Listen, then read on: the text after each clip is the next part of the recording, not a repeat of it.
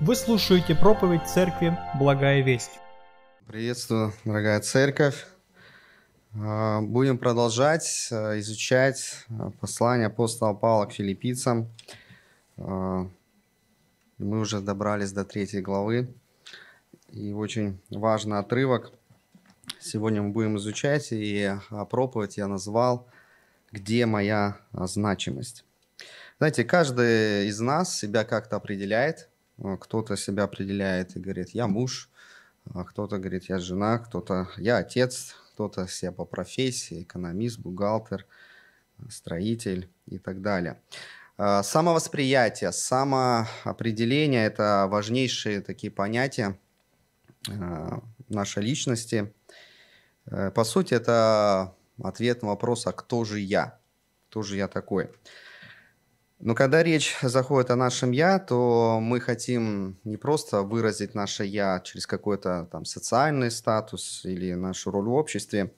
Нам хочется выразить свое «я» через нашу значимость или более современное, может, оно не совсем понятное слово, а, нашу идентичность.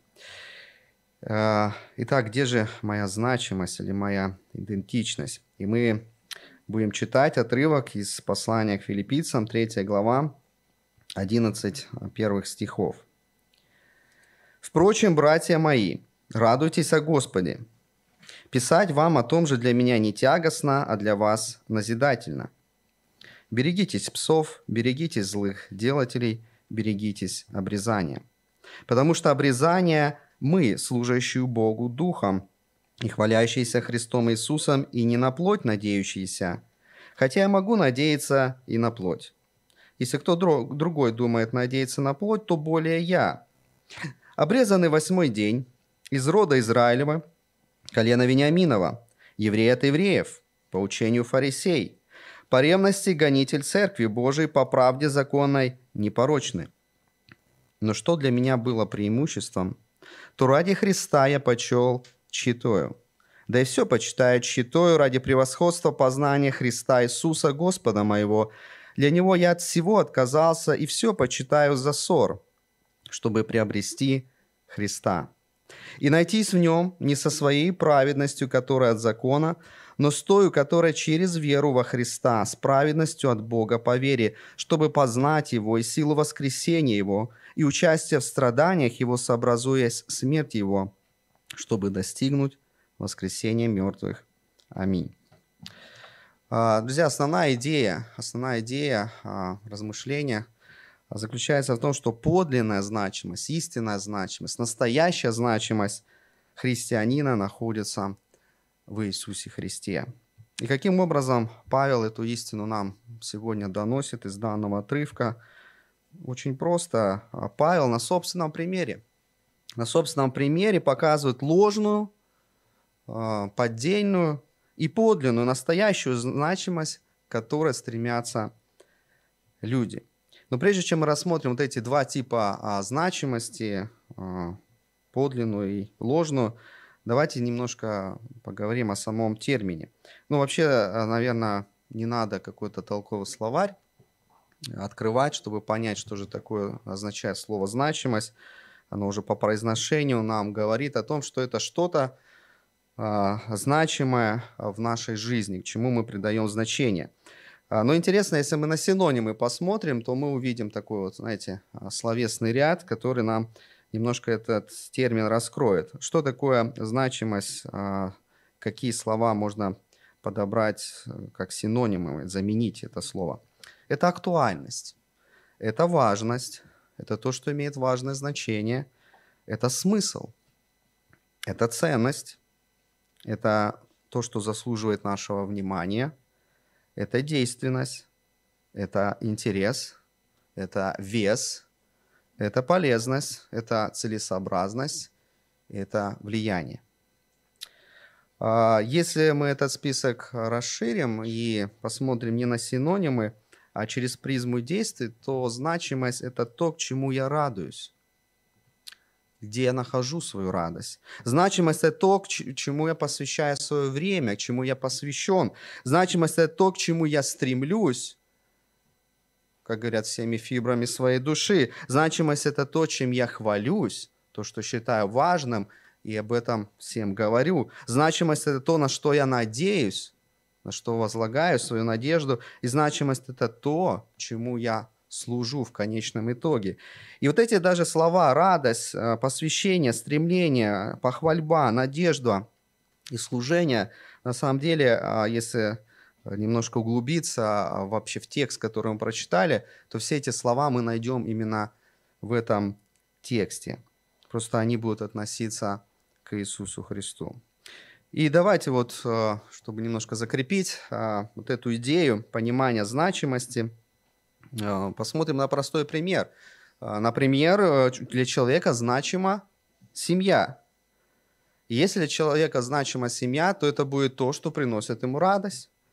Он посвящает ей время, он стремится побыстрее быть семьей, он не задерживается на работе, он старается все урегулировать свои дела так, чтобы быстрее быть семьей. Он хвалится семьей, он часто говорит о семье, о том, как важно быть семьянином, что они делают с семьей. А, его надежда в трудные обстоятельства, когда что-то с ним происходит, он полагается на семью и фактически он служит семье. А, если взять эм, что-то, любую другую сферу, не знаю, статус, работа, деньги, любимый человек, это может быть ребенок или муж или жена, а, в принципе, мы можем такую же провести цепочку, она будет аналогична, может быть, за исключением каких-то нюансов. То есть, если человек посвящен, для него значима работа, значит, он будет время посвящать работе, он будет говорить о работе, он свою надежду будет возлагать на работу, а, и он служить будет работе, и хвалиться работой, то, какую должность он занимает, и что он полезного вообще делает. Понимаете, да, идея значимости прослеживается а, в каждой из сфер, какую бы мы ни взяли. И давайте теперь посмотрим на эти два типа а, значимости, которые нам иллюстрирует апостол Павел на своем собственном примере. Итак, ложная значимость и подлинная. Поговорим сначала о ложной значимости. Это второй и шестые, со второго по шестой стихи. А, апостол Павел пишет. «Берегитесь псов, берегитесь злых делателей, берегитесь обрезания. Потому что обрезание мы, служащие Богу Духом и хвалящиеся Христом Иисусом, и не на плоть надеющиеся, хотя я могу надеяться и на плоть. Если кто другой думает надеяться на плоть, то более я. Обрезанный восьмой день из рода Израилева, колена Вениаминова, еврей от евреев, по учению фарисей, по ревности гонитель Церкви Божией, по правде законной, непорочный. Если быть более точным, то текст нам говорит, что некоторые люди, а, точнее иудеи, возложили а, свое самоопределение, само себя, э, восприятие, самовосприятие, а, они его, э, свое самоопределение возложили на принадлежность к еврейскому народу через обрезание. То есть иудей, который обрезан, он в завете, он принадлежит Божьему народу, и значит, все у него должно быть в порядке – в его отношениях с Богом. И Павел показывает, что у него лично в этом вопросе гораздо больше преимуществ. И хотя, вот если буквально смотреть, мы видим, здесь больше поднимается религиозная сфера, именно принадлежность к израильскому народу, но Павел подчеркивает и некоторые другие э, нюансы. И в частности, есть э, еще один очень похожий текст, а, это записано в послании Коринфянам, второго послания Коринфянам, где Павел немножко при других обстоятельствах, он снова поднимает вот эту тему похвальбы. Это а, второе послание Коринфянам. Сначала прочитаем отрывок а, с 10, 10 главы 17 по 18 стихи. Это заканчивается 10 глава второго послания Коринфянам такими стихами. А,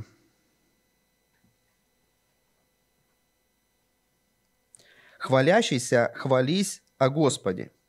Ибо не тот достоин, кто сам себя хвалит, но кого хвалит Господь. И он эту идею дальше разворачивает в 11 главе 2 послания к Коринфянам и прочитает с 21 по 28 стих. «Стыду говорю, что на это у нас не доставало сил. А если кто смеет хвалиться чем-либо, то скажу по неразумию, смею и я. Они евреи, и я. Израильтяне, и я. Семя Авраамова, и я. Христовы служители, в безумии говорю, я больше, я гораздо более был в трудах, безмерно в ранах, более в темницах и многократно при смерти. От иудеев пять раз дано мне было по сорока ударов без одного. Три раза меня били палками, однажды камнями побивали, три раза я терпел корабли, кораблекрушения, ночь и день пробыл во глубине морской. Много раз был в путешествиях, в опасностях на реках, в опасностях от разбойников, в опасностях от язычников, в опасностях в городе, в опасностях в пустыне, в опасностях на море, в опасностях между лжебратьями, в труде и в изнурении, часто в бдении, и в голоде, и в жажде, часто в посте, на стуже и наготе. Кроме посторонних приключений, у меня ежедневно стечение людей, забота о всех церквах. Ну и дальше Павел продолжает эту идею развивать. Итак, где же Павел а, видел свою значимость или где бы он ее мог найти? Давайте вернемся к нашему отрывку из послания к филиппийцам. Итак, первое, где а, Павел и, может быть, мы а, можем видеть свою значимость, видеть свое самовосприятие, самоопределение. Ну, во-первых, это происхождение и национальность. Павел пишет о себе, что он чистокровный еврей из семени Авраамова, из колена Вениаминова. Он обрезан по всем правилам закона, восьмой день, ни в какой другой. И это что-то значило. Значило а, в том обществе, где жил Павел. Во-первых, колено Вениамин, Вениаминова – это тоже очень важный момент. Вы помните, когда разделилось а, Израильское царство на северное и южное. Вот южное состояло из Иудеи, из колена Иудина и колена Вениаминова. И они были уведены в Вавилонский плен, и они потом вернулись, чтобы строить храм. Те а, 10 колен из а, Северного царства, которые уведены были в Ассирию, а, фактически неизвестно, куда они делись.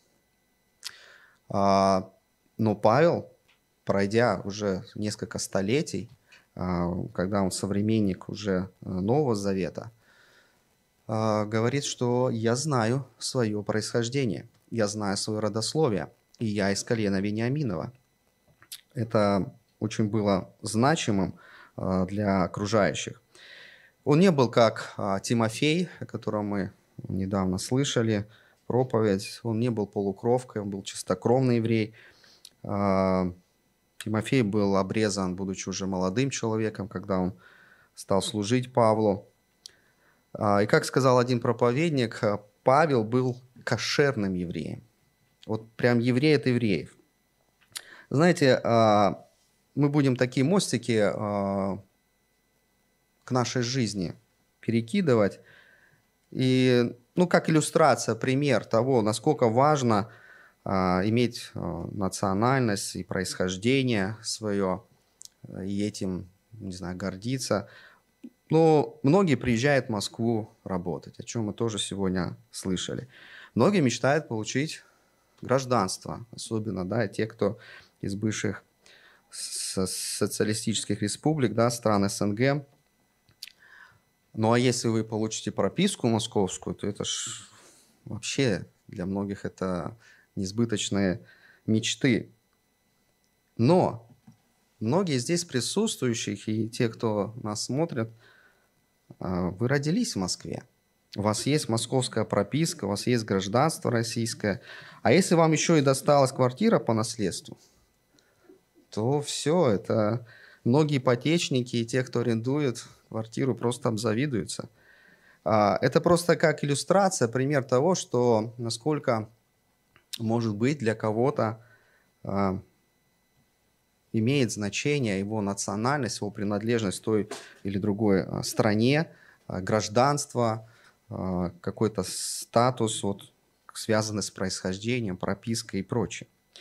А, давайте посмотрим еще на ту значимость, которую Павел а, мог иметь и имел, когда он говорил, что могу хвалиться по плоти, это его образование. Павел получил самое лучшее на тот момент, э, для, доступное для еврейского мальчика образование. В Деяниях святых апостолов, 22 глава, 3 стих сказано, «Я иудеянин», Павел о себе говорит, «родившийся в Тарсе Киликийском, воспитанный в всем городе при ногах Гамалиила, тщательно наставленный в отеческом законе, ревнитель по Боге, как и все вы ныне». Э, Гамалиил очень уважаемый учитель того времени. Ну, знаете, опять же, давайте кинем мостик нашего времени. Это что-то типа Кембриджа или Оксфорда для британцев, или, может быть, МГУ для наших соотечественников. И, может быть, кто-то не мечтает о том, чтобы получить высшее образование, имею в виду молодежь там в МГУ, но все-таки высшее образование хотят получить многие. А, а может быть, даже и не одно. А еще лучше знать а, компьютерную грамотность, ну, вроде это так все знают. А еще важно язык иностранный выучить. А, английский, например, да, хотя бы. Почему? Потому что без этого как-то вот ты не очень значим. Поэтому образование и сегодня а, ценится, и некоторые люди свою значимость строят на том, какое образование они получили, насколько оно а, престижное, а, полезное, актуальное, и где они учились и так далее. Третье, на что мог полагаться и полагался апостол Павел ранее, это статус и престиж. После такого образования он стал членом ведущей религиозно-политической партии. Это то, как он о себе говорит, «я фарисей». Фарисей – это была такая религиозно-общественная или политическая партия, которая а, признавала Ветхий Завет и тщательно соблюдала все установления Ветхого Завета, Завета, и это была определенная элита того общества. И знаете, у апостола Павла были, а, ну, тогда он был еще Савлом, хотя это его имя, да, еврейское и греческое, он всегда имел два имени, но как-то мы в прошлой его жизни привыкли называть Савол, а в новой жизни после встречи со Христом мы привыкли его называть Павел. Так вот, у Савла или у Павла у него были такие связи вот с, с руководством, а, с верхушкой этой политической партии, что он мог получить разрешение на преследование христиан в Самарии, в Дамаск. Помните, он и спросил письма. У него была власть убивать и сажать в тюрьму инакомыслящих. Помните, так, на такое покусился только Аман в, в период, опять же, при дворе Артаксеркса, когда он захотел уничтожить евреев. И он был вторым, можно сказать, после а, царя. У него было такое право. И он решил уничтожить евреев, и царь дал ему такое право. Причины, конечно, были разные у Амана и у Павла. Но это просто нам для понимания, чтобы мы ну, увидели, а, какого статуса и какого уровня был Павел, что он мог себе это позволить. Не каждый премьер-министр в нашей стране имеет такие возможности, которые имел Павел. Но согласитесь, а может быть не как Павел, конечно, но может быть мы лично не знакомы с мэром или с президентом, ну, ну хочется иметь какие-то связи, а? Ну, ну что права не отобрали, если вдруг там сплошную случайно наехал, да. Ну, ну чтобы детей можно было пристроить в какой-нибудь вуз получше. Ну, или когда дети закончат вуз, ну, чтобы как-то ну, по знакомству на хорошую работу устроился, да, чтобы сразу как бы вот в гору карьера пошла. И, может быть, мы не замечаем, но в каких-то вещах э, мы стремимся иметь э, в своих, ну, не знаю, друзьях, людей статусных, людей, э, людей, которые имеют какой-то престиж, может быть, э, популярность, которые имеют влияние. И мы как бы хотим вот в лучах этого влияния и для себя какую-то получить пользу, если мы не очень-то влиятельны, и наш статус этого не позволяет. Итак, у Павла был этот статус и престиж. Четвертое, что было у Павла и чем он мог а, хвалиться, и в чем он мог находить значимость, это успех.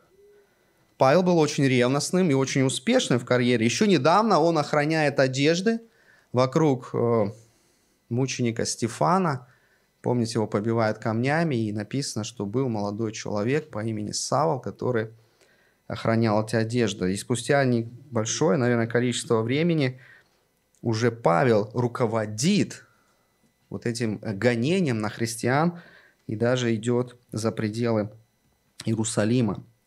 И причем его старанию производительности можно было а, позавидовать. Он, он возложил цель на то, чтобы искоренить христианскую ересь. Он так считал. Он считал, что он служит Богу, и что христианство – это ересь, ее нужно уничтожить. И он посвятил всю жизнь на это. Да и когда мы читали с а, второго послания Коринфяна, когда Павел уже трудился, будучи христианином, видя его послужной список, что он пережил, а, чему посвятил, как он был в денях, как он был в молитвах, как к нему стекались люди, несмотря на все эти опасности, которые были, мы понимаем, что он действительно был достаточно плодотворным.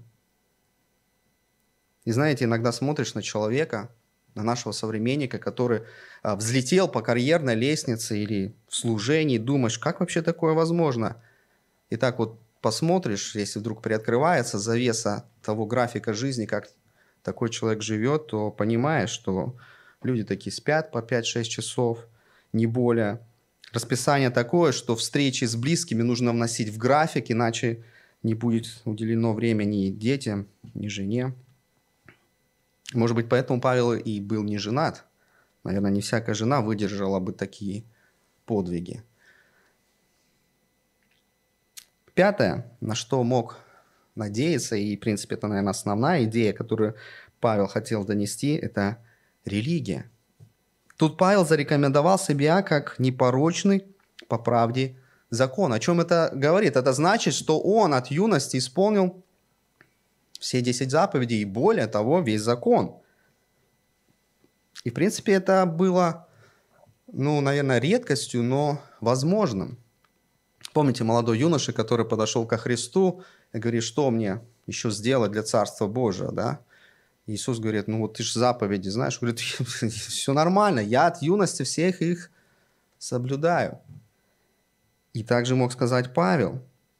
И никто не мог возразить, что он лжет. Он действительно был по правде закона непорочно. И достичь такого уровня э, исполнения закона – это достойно похвалы.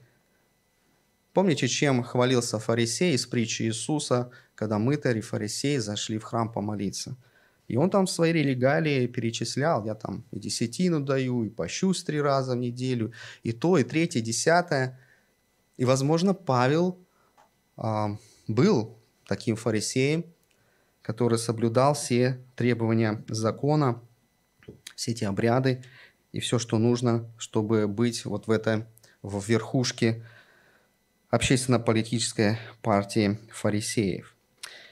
Опять же, э, к нам мостик, возможно, кто-то из нас. Кто-то из нас видит значимость в религии. Я намеренно говорю именно в религии, а не во Христе. Потому что э, любая религия в классическом ее понимании говорит о следующем. Если я буду достаточно стараться, если я выполню все правила, требования закона, то я как бы стяжать буду Божье благорасположение ко мне, и в конечном итоге Бог будет благосклонен ко мне и спасет меня. Это спасение через свод правил, это спасение через требования законов и обрядов. Это спасение не через Христа. Это то, что предлагает религия. Друзья, мы посмотрели на достаточно а, короткий список, выделили где-то около пяти таких сфер – где Павел, опять же, ссылаясь на опыт своей жизни, на то, кто он был, где Павел мог иметь и имел до встречи с Иисусом свою значимость, то, как он определял себя как личность. И список этот мы на самом деле можем расширить. И об этом мы говорили чуть раньше. Мы можем сюда а, ввести семью, а, любимых а, нам людей, деньги, работу, да все, что вообще есть в этом мире, мы можем в этот список добавить. Итак, Павел на собственном примере показывает нам ложную и подлинную значимость, к которой стремятся люди. И это была ложная значимость. Почему она ложная? Почему ложная? Потому что если мы свою значимость, свою идентичность, свое самоопределение, возложим на что-то приходящее, то есть временное, то в конечном итоге мы будем обмануты, и мы будем разочарованы. Когда наша значимость находится в чем-то временно, в чем-то сотворенном, когда мы на это полагаем свою жизнь, Библия называет это идолопоклонством. Еще раз, я не говорю, что в нашей жизни не должно быть каких-то значимых вещей или людей. Я говорю об абсолютной значимости, я говорю о той значимости, которая определяет нас как личность, где мы находим себя и определяем, кто мы есть. Где же нашел апостол Павел подлинную значимость? Итак, давайте посмотрим на вторую часть нашего отрывка и увидим, в чем же подлинная значимость была для апостола Павла и к чему он призывает стремиться нас.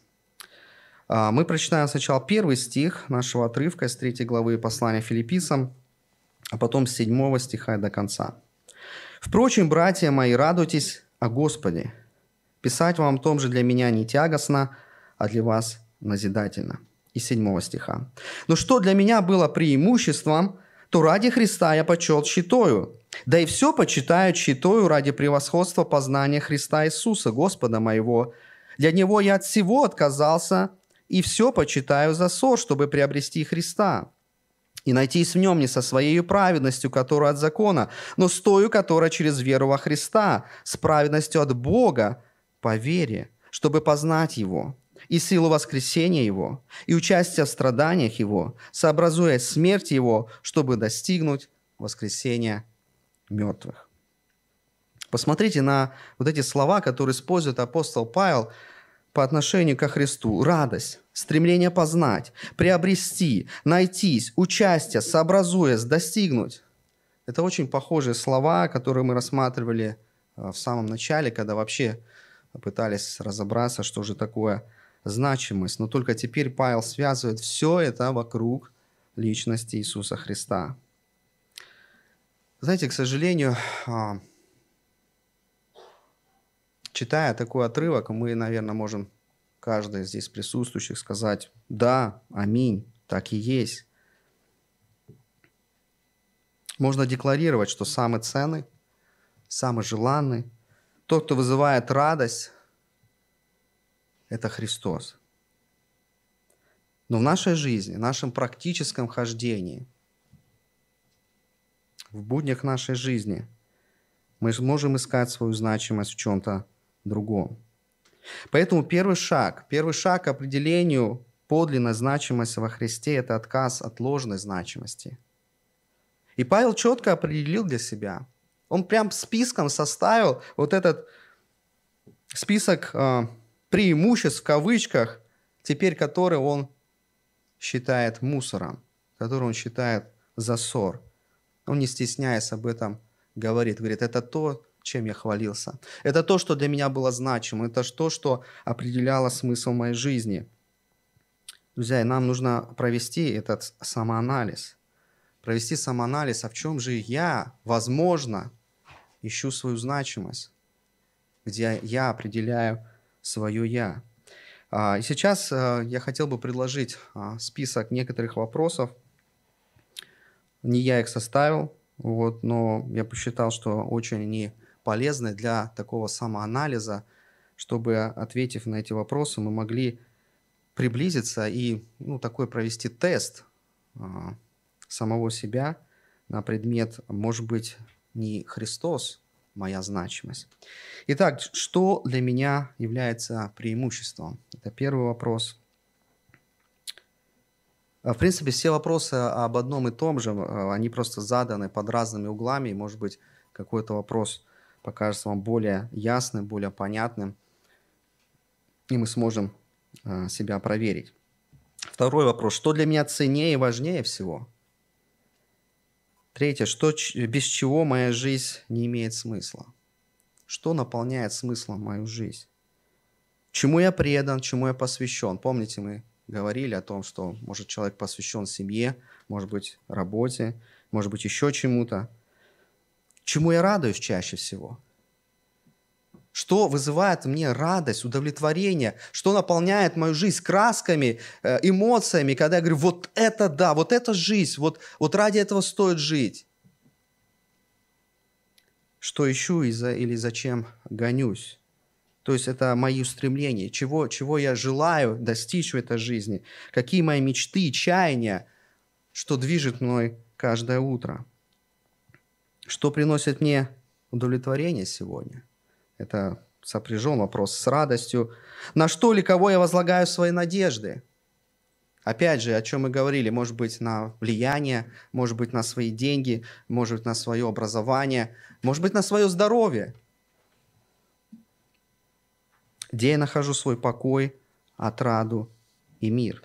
Тоже очень важный момент, и сегодня об этом мы э, слышали, да, что порой мы переживаем – и вдруг мы что-то получили, может быть, вот что-то земное, квартиру получили, машину купили, наконец-то диплом у нас в руках. И что это дает нам мир, дает нам покой, спокойствие, что да, вот, вот я достиг. Но посмотрите, есть еще вопросы а, с такой отрицательной коннотацией. А что удручает меня? Что приводит меня к унынию? То есть, что печалит меня в жизни, когда вдруг я что-то получил или не получил, или что-то пришло в мою жизнь, это меня удручает.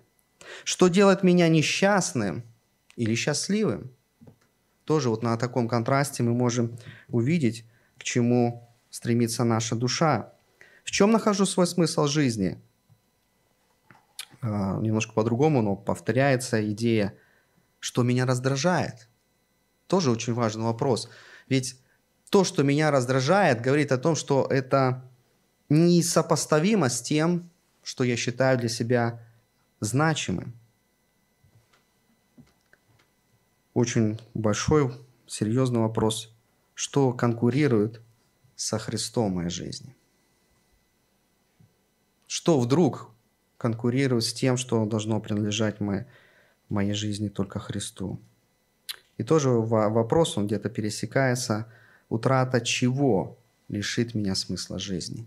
Если вот я это потеряю, если я потеряю свое здоровье, потеряю работу, потеряю близкого, любимого человека, еще что-то, что может быть в нашей жизни значимо, лишит ли это меня смысла жить? Один проповедник, э, иллюстрируя вот эту идею, э, говорит, представьте себя, если э, молодая девушка возложила свою значимость на свою красоту. И когда эта девушка будет стареть и подходить к зеркалу каждый день, то она миллион раз умрет, прежде чем действительно она умрет физически. Потому что, увидев свое увядающее тело, тленность своей красоты, она будет терять смысл жизни каждый раз, когда будет смотреть в зеркало. И заметьте, в этом списке есть вопросы, которые говорят, с одной стороны, о устремлениях нашей души к чему-то, а также какие-то вопросы, которые говорят то, о чем, что бы мы хотели избежать. Еще раз я уточню, услышьте меня, семья, друзья, дети, работа, деньги, здоровье, карьера – все это важные и нужные сферы нашей жизни, но они не должны быть определяющими нашу значимость. Мы не должны этим вещам служить так, как мы должны служить Богу.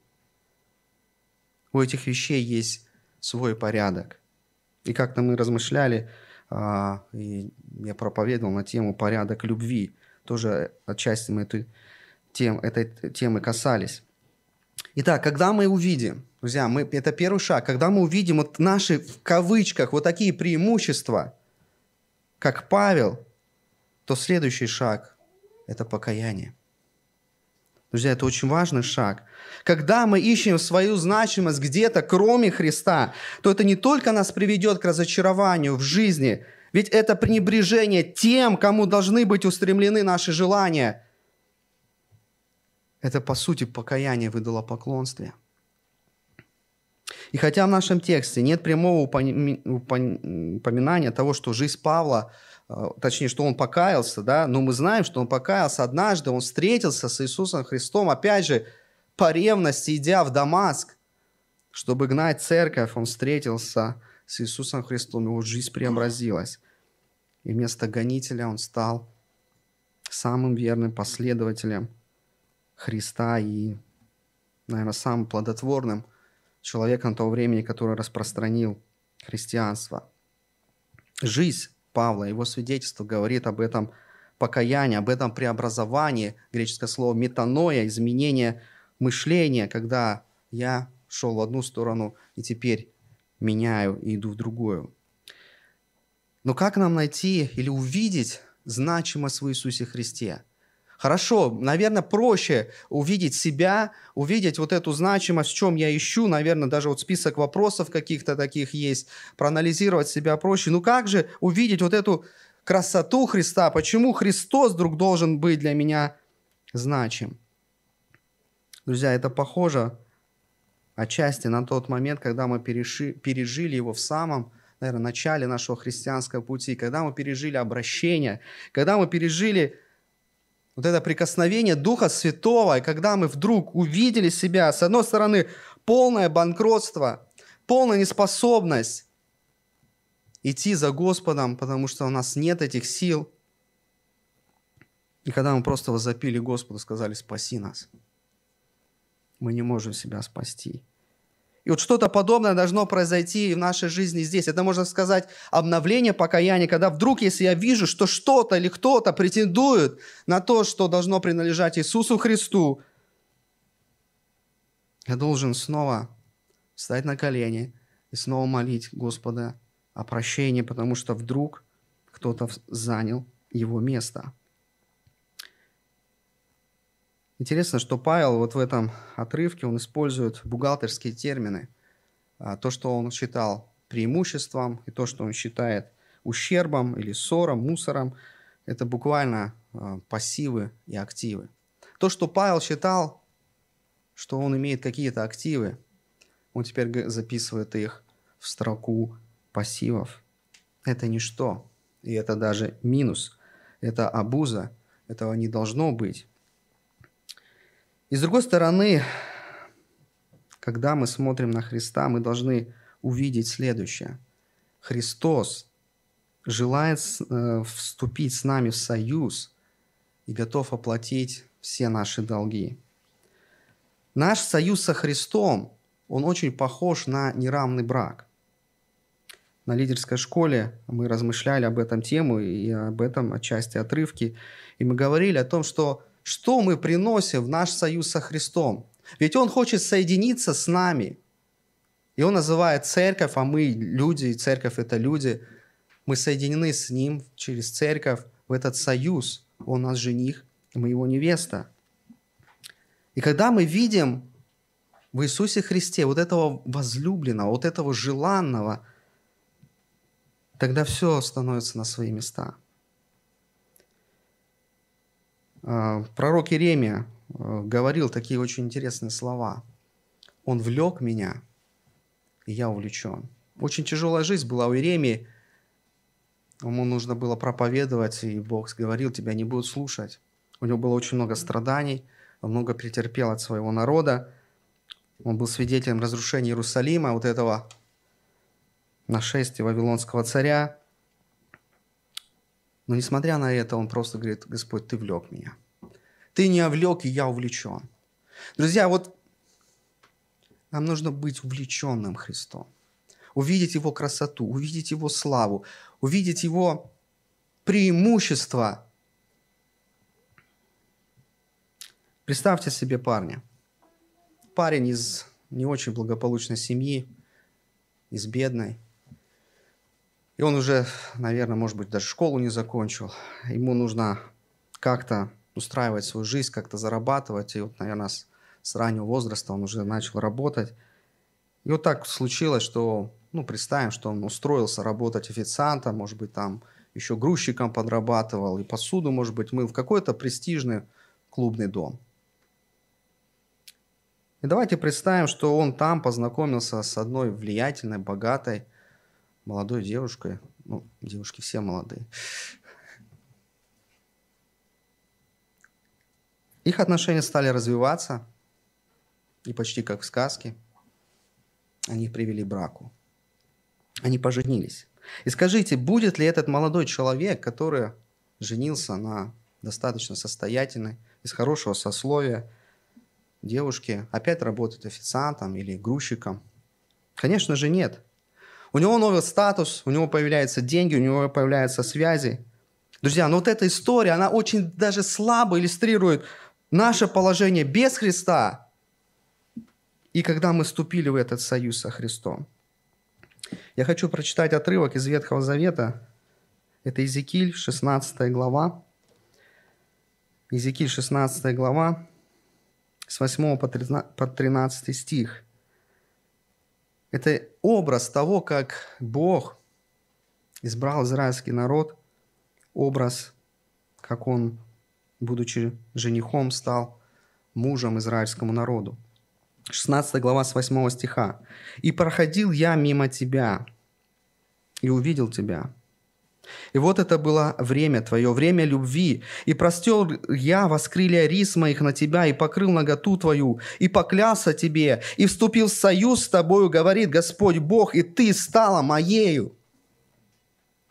Омыл тебя, омыл я тебя водою, и смыл с тебя кровь твою, помазал тебе елеем, и надел на тебя узорчатое платье, и обул тебя софьяновые сандалии, и опоясал тебя весоном, и покрыл тебя шелковым покрывалом и нарядил тебя в наряды, и положил на руки твои запястья, на шею твою ожерелье, и дал тебе кольцо на твой нос, и серьги к ушам твоим, и на голову твой прекрасный венец.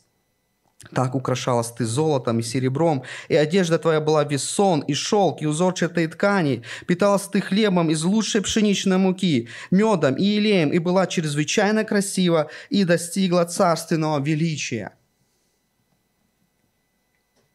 Друзья, в Новом Завете тот же апостол Павел уже посланник Ефесянам вот эту же идею нашего союза со Христом, когда Христос, наш жених, приобрел собственной жизнью себе церковь.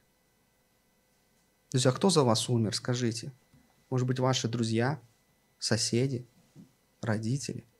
Кто приобрел вас ценой собственной жизни – кто захотел вступить в ваш, с вами вечный союз и дать все те активы, которые нам не принадлежат? Если мы снова вернемся к отрывку из послания к филиппийцам, о чем говорит Павел, посмотрите, что дает нам этот союз, что Христос предлагает нам.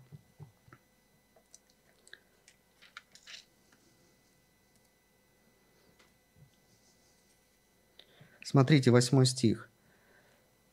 «Я от всего отказался и все почитаю за ссор, чтобы приобрести Христа». Друзья, Христос дает нам самого себя. Сам Христос, самая великая личность во Вселенной, дает себя нам. Он хочет вступить с нами, с каждым из нас в вечный союз. То, что не могло сделать обрезание – то, о чем Павел говорит, то, что он считал преимуществом, вот эта религиозность, обрядность, это все было невозможно. Это сделал Христос через смерть и воскресение. Дальше мы можем читать 9 стих. «И найтись в нем не со своей праведностью, которая от закона, но с той, которая через веру во Христа, с праведностью от Бога по вере».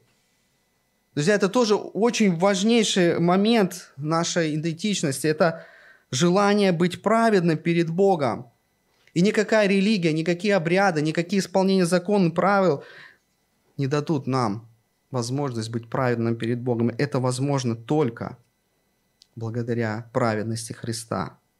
Это значит, что нам не нужно теперь все эти фиговые листья ложной значимости. Бог с одобрением, с благорасположением смотрит на тех, кто возложил свое упование на Христа. Почему? Потому что наша праведность сокрыта во Христе, во Христе Иисусе. Он взял наш грех, Он взял нашу вину, а нам дает оправдание от вины и свою собственную праведность. Далее Павел пишет, чтобы познать Его и силу воскресения Его, Он дает вечную жизнь через воскресение. Все это в мире временно. Как мы говорили, и мы, если возложим нашу значимость на что-то временное, мы потерпим урон – но только Христос дает возможность иметь вечную жизнь. И даже если мы с вами, а это, наверное, неизбежно, если Господь не заберет нас в наше вот поколение, Мы столкнемся со смертью, но нас ждет воскресение мертвых и вечная жизнь.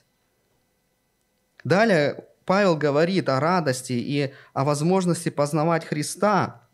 Десятый стих, да, познать Его и силу воскресения Его, и участие в страданиях Его, сообразуя смерти Его, чтобы достигнуть воскресения мертвых. Появляется возможность познавать Христа, которая приводит к радости о Господе. Ведь не зная Христа, как я могу его любить, как я могу считать его значимым, если я не знаю, кто он, что он сделал для меня. Но когда я познаю Христа, его величие, Его красоту, Его славу. И когда я вижу себя в этом ущербном, банкротском э, состоянии, состоянии банкротства, я вдруг понимаю, кто Он и кто я. Это приводит радость, это, это дает нам возможность и способность, и силы разделить эти страдания, которые бывают в жизни христианина. И этот короткий список, это короткий список, буквально четыре Э, таких аспектов я выделил то, что следует из послания к филиппийцам. Но если мы посмотрим на более расширенный список, я бы хотел, чтобы мы прочитали еще один отрывок и просто немножко прониклись глубиной этого отрывка. Послание Колоссянам, первая глава, с 15 по 23 стих. Я молюсь о том, чтобы Дух Святой просто через Слово Свое сегодня, сейчас говорил – к нашим сердцам. Итак, э, послание Колоссянам, 1 глава с 15 стиха. Речь идет о Христе, который есть образ Бога невидимого, рожденный прежде всякой твари. Ибо им создано все, что на небесах и что на земле, видимое и невидимое, престолы ли, господство ли, начальство ли, власти ли, все им и для Него создано – и Он есть прежде всего, и все им стоит. И Он есть глава тела церкви, Он – начаток, первенец из мертвых, дабы иметь Ему во всем первенство, ибо благоугодно было Отцу, чтобы в Нем обитала всякая полнота, и чтобы посредством Его примирить с собой все, умиротворив через Него кровью креста Его и земное, и небесное. А дальше мы будем читать, отнесите эти слова лично, каждый к себе. И вас. То есть нас. Меня. И вас, бывших некогда отчужденными и врагами, по расположению к злым делам, ныне примирил в теле плоти его, смертью его, чтобы представить вас святыми и непорочными, и неповинными перед собой – если только пребываете тверды и непоколебимы в вере, и не отпадаете от надежды благовествования, которое вы слышали, которое возвещено всей твари поднебесной, которого я, Павел, сделался служителем. Друзья, Христос, которому во всем отдано первенство. Ради Него создан весь этот мир. Все им стоит, все им движется. И Он хочет иметь личные отношения, хочет вступить в вечный союз с человеком, то есть с нами. И посмотрите, кто он и кто мы.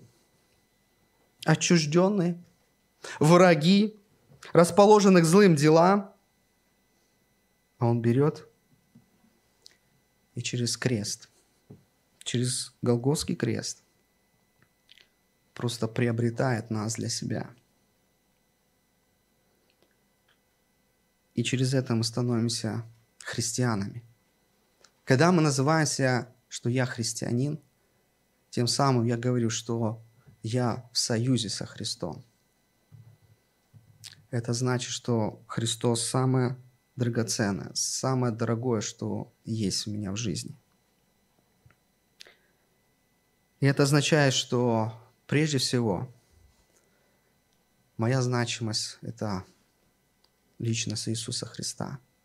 Я прежде всего христианин, а потом я отец. Я прежде всего христианин, а потом я какой-то работник. Я прежде всего христианин, потом я родитель. Я прежде всего христианин. Друзья, это очень практическая сторона нашей жизни, чтобы в центре нашей жизни, чтобы смыслом нашей жизни, там, где мы определяем себя, вот в этой сути был наш драгоценный, наш возлюбленный, наш жених, которого мы ждем, наш Господь Иисус Христос. Друзья, итак, подлинная значимость христианина, она находится, или, по крайней мере, должна находиться в Иисусе Христе. И Павел подчеркнул эту истину на своем собственном примере, показав ложный путь, ложные преимущества, ложную значимость и подлинную значимость. И пусть это слово нас сегодня, может быть, обличит, может быть, а, проведет по шагам самоанализа, а, где мы могли бы снова посмотреть честно на себя, на свои устремления и, может быть, покаяться, если этого требуется, если мы видим в этом нужду, необходимость. А может быть, восхвалить Господа и сказать, Господь, спасибо, что ты снова и снова открываешься мне своей красоте, своей любви, потому что вся моя жизнь сокрыта только в Тебе. Аминь. Давайте помолимся.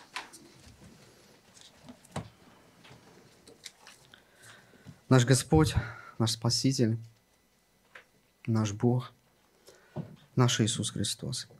Мы благодарим Тебя за это драгоценное слово, которое Ты оставил через апостола Павла, что Дух Твой Святой, Господь, позаботился, и мы теперь можем читать эти слова и видеть, Господь, эти важные истины и применять их в своей жизни.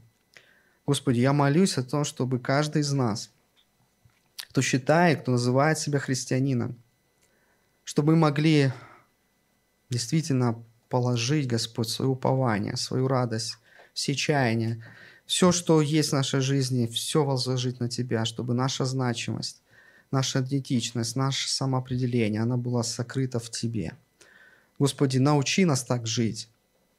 Я прошу, прости меня, потому что я понимаю, что какие-то сферы жизни затмевают мой взор от Тебя.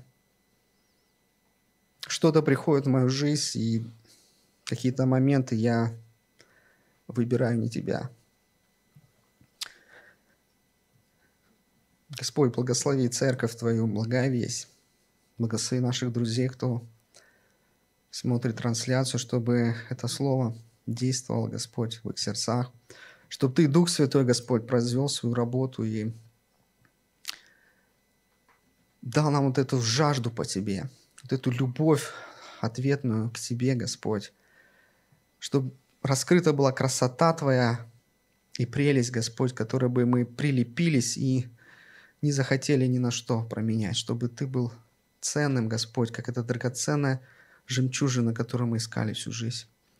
Благослови, Господь, чтобы никто, ничто не могло, Господь, увлечь нас от Тебя – и что-то привнести неверное, неправильно в нашу жизнь. Помилуй, Господь, нас, веди своей рукой в этом пути следования за Тобой, чтобы, Господь, все наши жажда, стремления было связано только с Тобой, наш Бог. Молюсь Тебе во имя Твое. Аминь.